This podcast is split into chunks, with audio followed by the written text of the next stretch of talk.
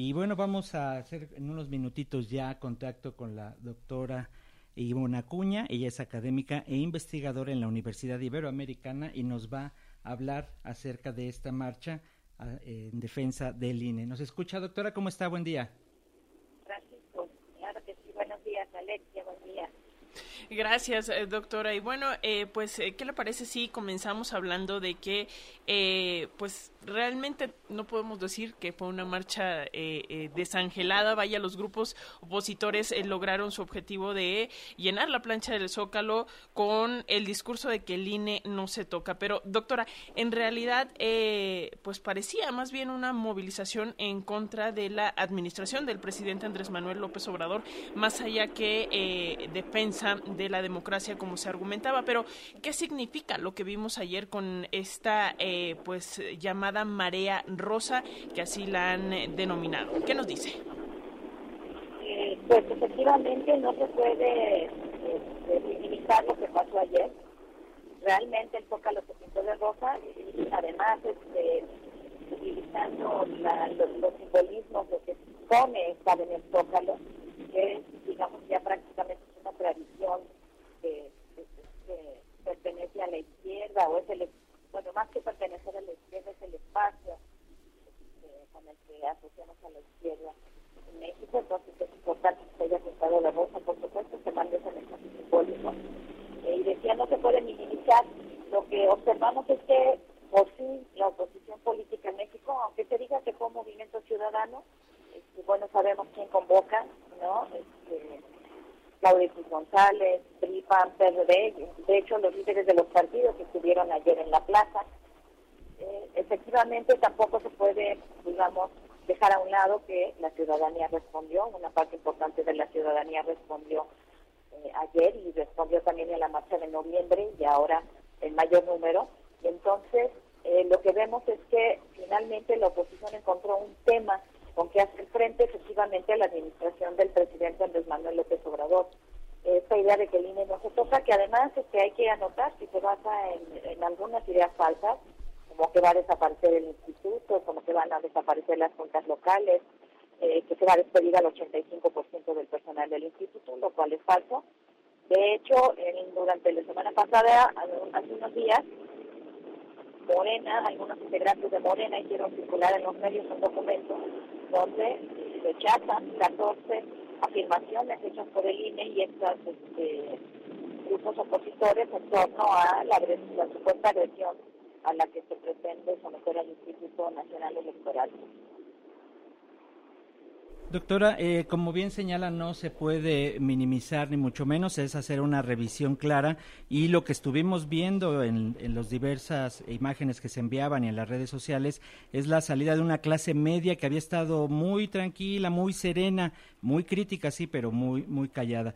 Y son sectores que están enojados con este gobierno por las políticas implementadas con el sello de primero los pobres. ¿Qué repercusión puede alcanzar una movilización como la que vimos ayer en varios estados de la República? ya se habla incluso que por ahí podrían ya estarse configurando algunas eh, figuras para trascender en lo que sería la elección del 2024. ¿Cómo lo ve, doctora? Francisco, efectivamente, el, que trascienda la marcha de ayer o no, y decía yo también la de noviembre, depende de lo que puedan hacer los grupos opositores a la actual administración. Vamos a ver si lo logran capitalizar. Pero eh, para 2024 creo yo que sería muy importante que contaran con liderazgos visibles que pudieran encabezar la, la elección presidencial de 2024, porque de otra manera es difícil. Ciertamente este, la pelea que están dando en medios en función de las percepciones, de generar una determinada percepción en todo el que el presidente López Obrador está destruyendo a México y que esta administración no ha tenido ningún acierto, lo cual es absolutamente falso. Y me a afirmar que no hay avance.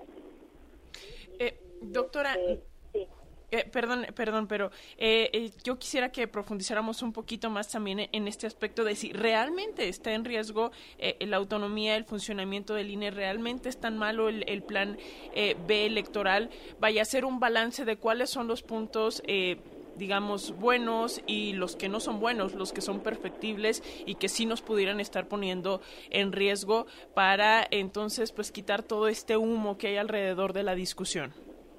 Complicado. Eh, no me parece que esté en riesgo la autonomía, no me parece que esté en riesgo tampoco la operatividad del instituto, que es una de las cuestiones que se han enfatizado en los medios. Hablaba yo de la lucha por las percepciones, que justamente se busca crear en medios esa percepción de que el INE está en riesgo, de que su operatividad está en riesgo, de que el gobierno se va a apropiar de las elecciones, como ocurría en los sexenios tristas este, clásicos, cuando gobernación organizaba las elecciones.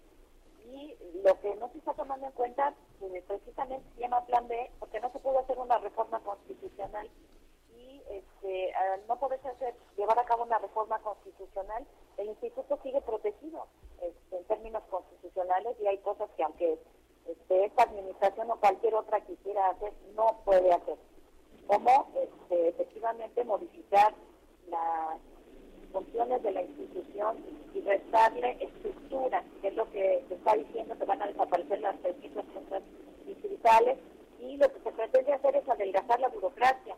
En ese sentido se habla de las vocalías en cada una de las 32 entidades que pasarían de 5 a 3, buscando una reducción presupuestal. Se habla de que esas eh, personas que ocupan estos puestos reciben un salario mensual de 80 mil pesos.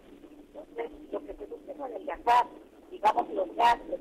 Y eso también se habla de que van a desaparecer las oficinas de donde la gente hace sus trámites para tener su credencial de elector y que eso también supone que ya no vamos a tener credencial de elector, lo cual también es falso. Lo que propone el gobierno al instituto es que adelgace sus gastos pidiendo a, la misma administración oficinas que puedan este, ser utilizadas para montar estos locales donde la gente tramita sus credenciales de elector, pero eso queda también a decisión del propio instituto. Lo mismo este, que se reduce en términos de estructura de personal, se habla, eh, se ha dicho que se reduciría un 85% y lo que responde, se responde desde el plan B, este sería un 8.3% de esa estructura a nivel local, que era lo que ya mencionaba.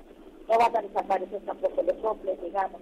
Este, no va a desaparecer el PREP, que también es otra de las cuestiones que se mencionan que van a ocurrir, sino lo que se propone este, es unificar el conteo de votos, el PREP y los conteos que se hacen unos días después para reducir costos.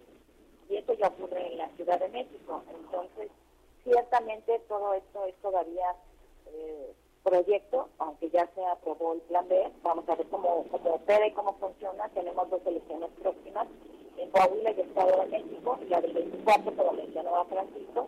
Entonces vamos a ver cómo opera, pero la idea va en ese sentido. Y, y creo que no hay fechas fatales, ni, ni modificaciones fatales.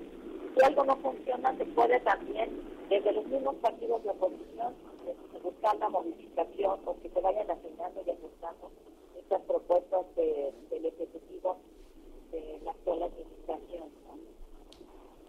Doctora, finalmente le preguntaría también las presiones internacionales que se están viendo al llamado Plan B de la reforma electoral. Congresistas republicanos en Estados Unidos la criticaron. El día de ayer el diario Financial Times e incluso compara al presidente López Obrador con Donald Trump y Jair Bolsonaro porque según el, este diario se, el, las políticas que están llevando a cabo en cuanto a cuestión electoral tienen mucho que ver. ¿Qué nos puede decir de estas presiones?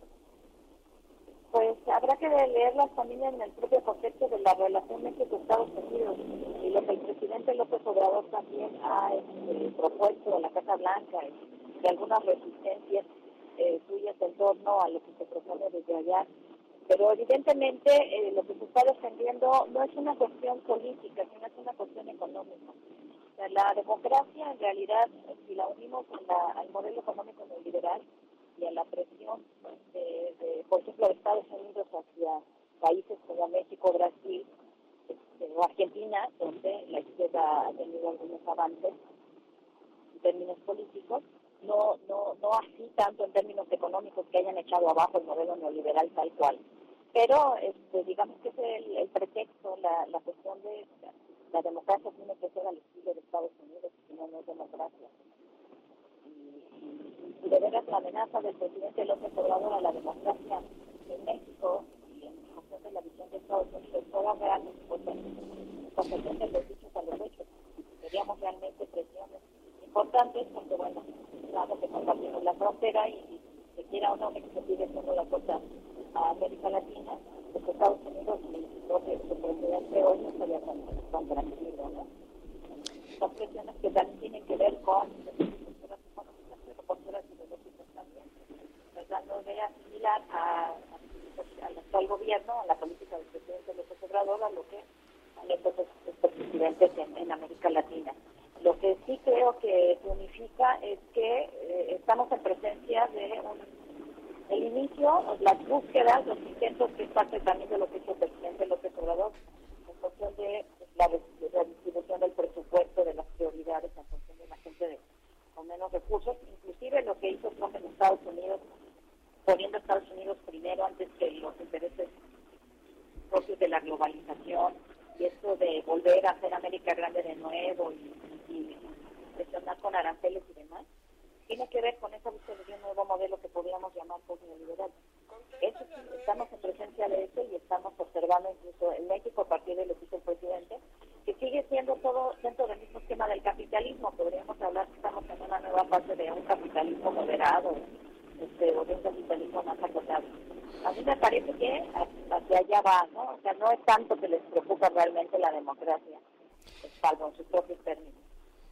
Doctora Ivonne Acuña, académica investigadora en la Universidad Iberoamericana, analista política, pues eh, si nos lo permites, como siempre, seguiremos eh, muy en contacto para seguir analizando, abriendo este diálogo, la reflexión para las audiencias de la radio pública de Radio Educación. Te enviamos un fuerte abrazo. Claro que sí, con mucho gusto, Alexia Francisco, y saludos al auditorio. Buen día a todos y todas. Gracias.